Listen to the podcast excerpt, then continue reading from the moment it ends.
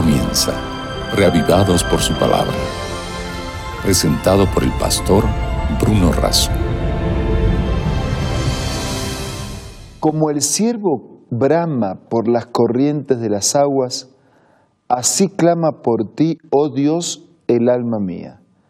Por esta razón nos convocamos diariamente para encontrar en las páginas de la Biblia agua viva que apague nuestra sed. Hoy nos detenemos en el libro de Proverbios, el capítulo 3. Pero antes pidamos la bendición de Dios. Padre nuestro que estás en los cielos, bendícenos al meditar en tu palabra.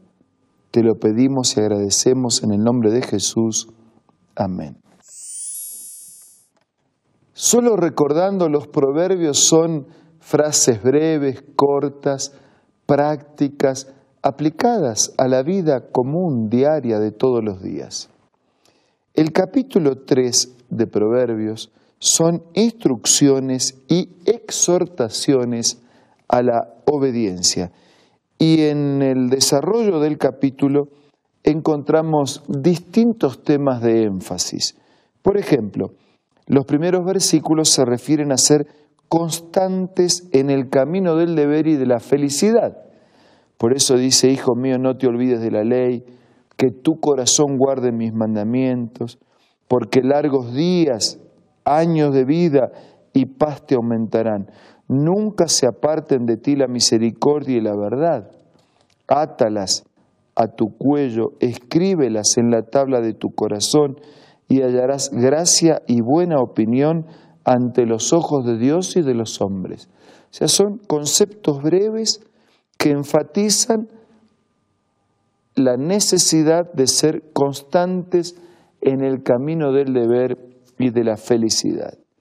Desde versículo 5 en adelante encontramos que vivir en dependencia de Dios trae resultados. ¿Qué resultados? De seguridad. Fíate de Jehová de todo tu corazón y no te apoyes en tu propia prudencia. Reconócelos en todos tus caminos y Él enderezará tus veredas. Si reconocemos y permitimos la presencia de Dios, tendremos seguridad. Versículo 7, en santidad. No seas sabio en tu propia opinión. Teme a Dios, apártate del mal, porque será medicina para tu cuerpo y refrigerio para tus huesos.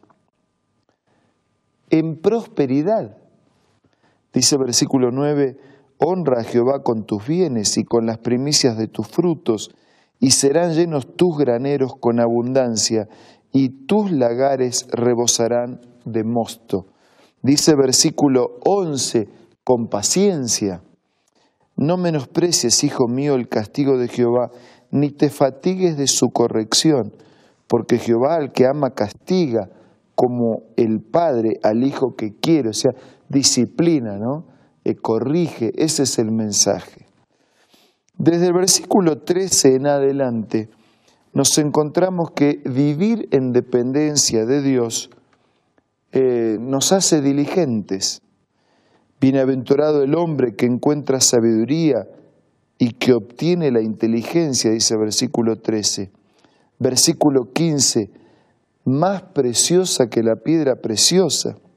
Versículo 17, sus caminos son deleitosos y en todas sus veredas hay paz. Versículo 19, Jehová con sabiduría fundó la tierra, afirmó los cielos con inteligencia. Desde versículo 21 en adelante, nos encontramos que vivir en dependencia de Dios produce tranquilidad. Hijo mío, dice versículo 21, no se aparten estas cosas de tus ojos, guarda la ley y el consejo, serán vida a tu alma y gracia a tu cuello. Versículo 23, entonces andarás por tu camino confiadamente y tu pie no tropezará. Cuando te acuestes no tendrás temor, te acostarás y tu sueño será grato. Versículo 26, porque Jehová será tu confianza y él preservará tu pie de quedar preso.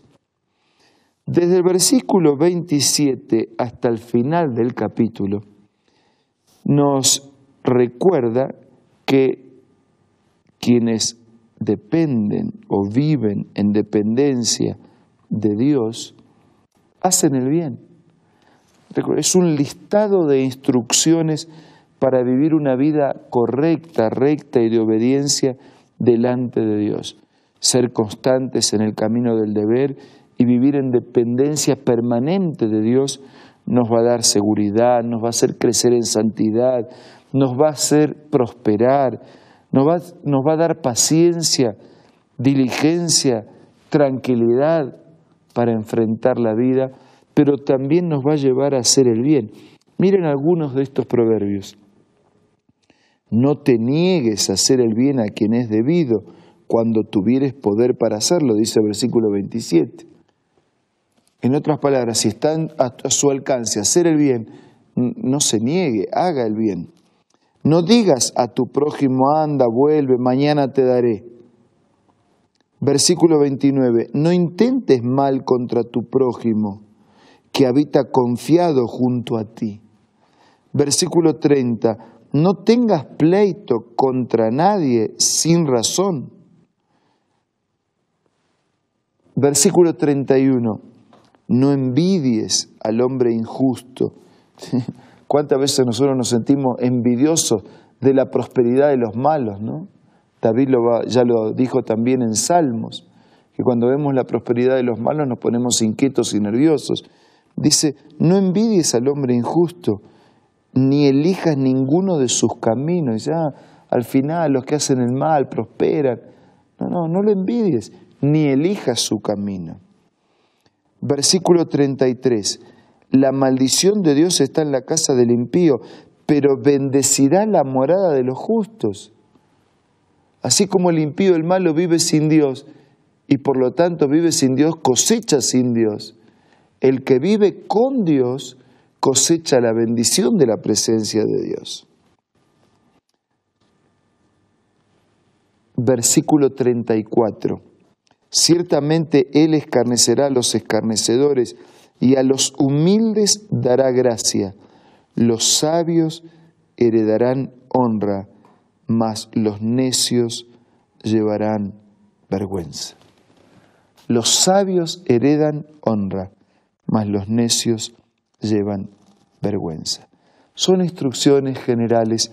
Nosotros hemos, nos hemos detenido en algunos de los versículos de estos 35 versículos que hacen al capítulo 3 de Proverbios, recordando la exhortación, el llamado de Dios a vivir una vida correcta, que cumpla el deber, que dependa de Él para crecer en seguridad, en santidad, en prosperidad, en paciencia, diligentemente, con tranquilidad y sobre todo haciendo el bien.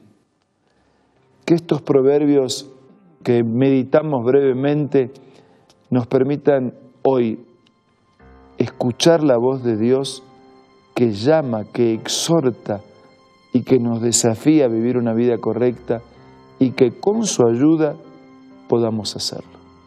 Ahora vamos a usar este tiempo para hablar con Dios a través de la oración.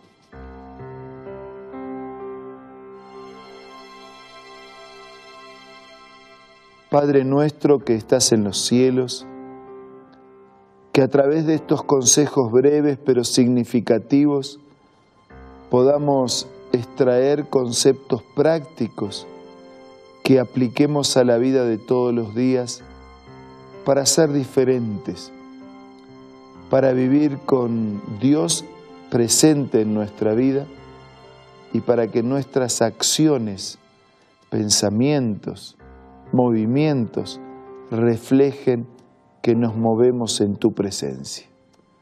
Te pedimos y agradecemos todo en el nombre de Jesús. Amén. Muchas gracias por acompañarnos una vez más tengan el mejor de los días y nos reencontramos mañana para seguir siendo reavivados por la palabra de Dios. Esto fue Reavivados por su palabra, presentado por el pastor Bruno Razo.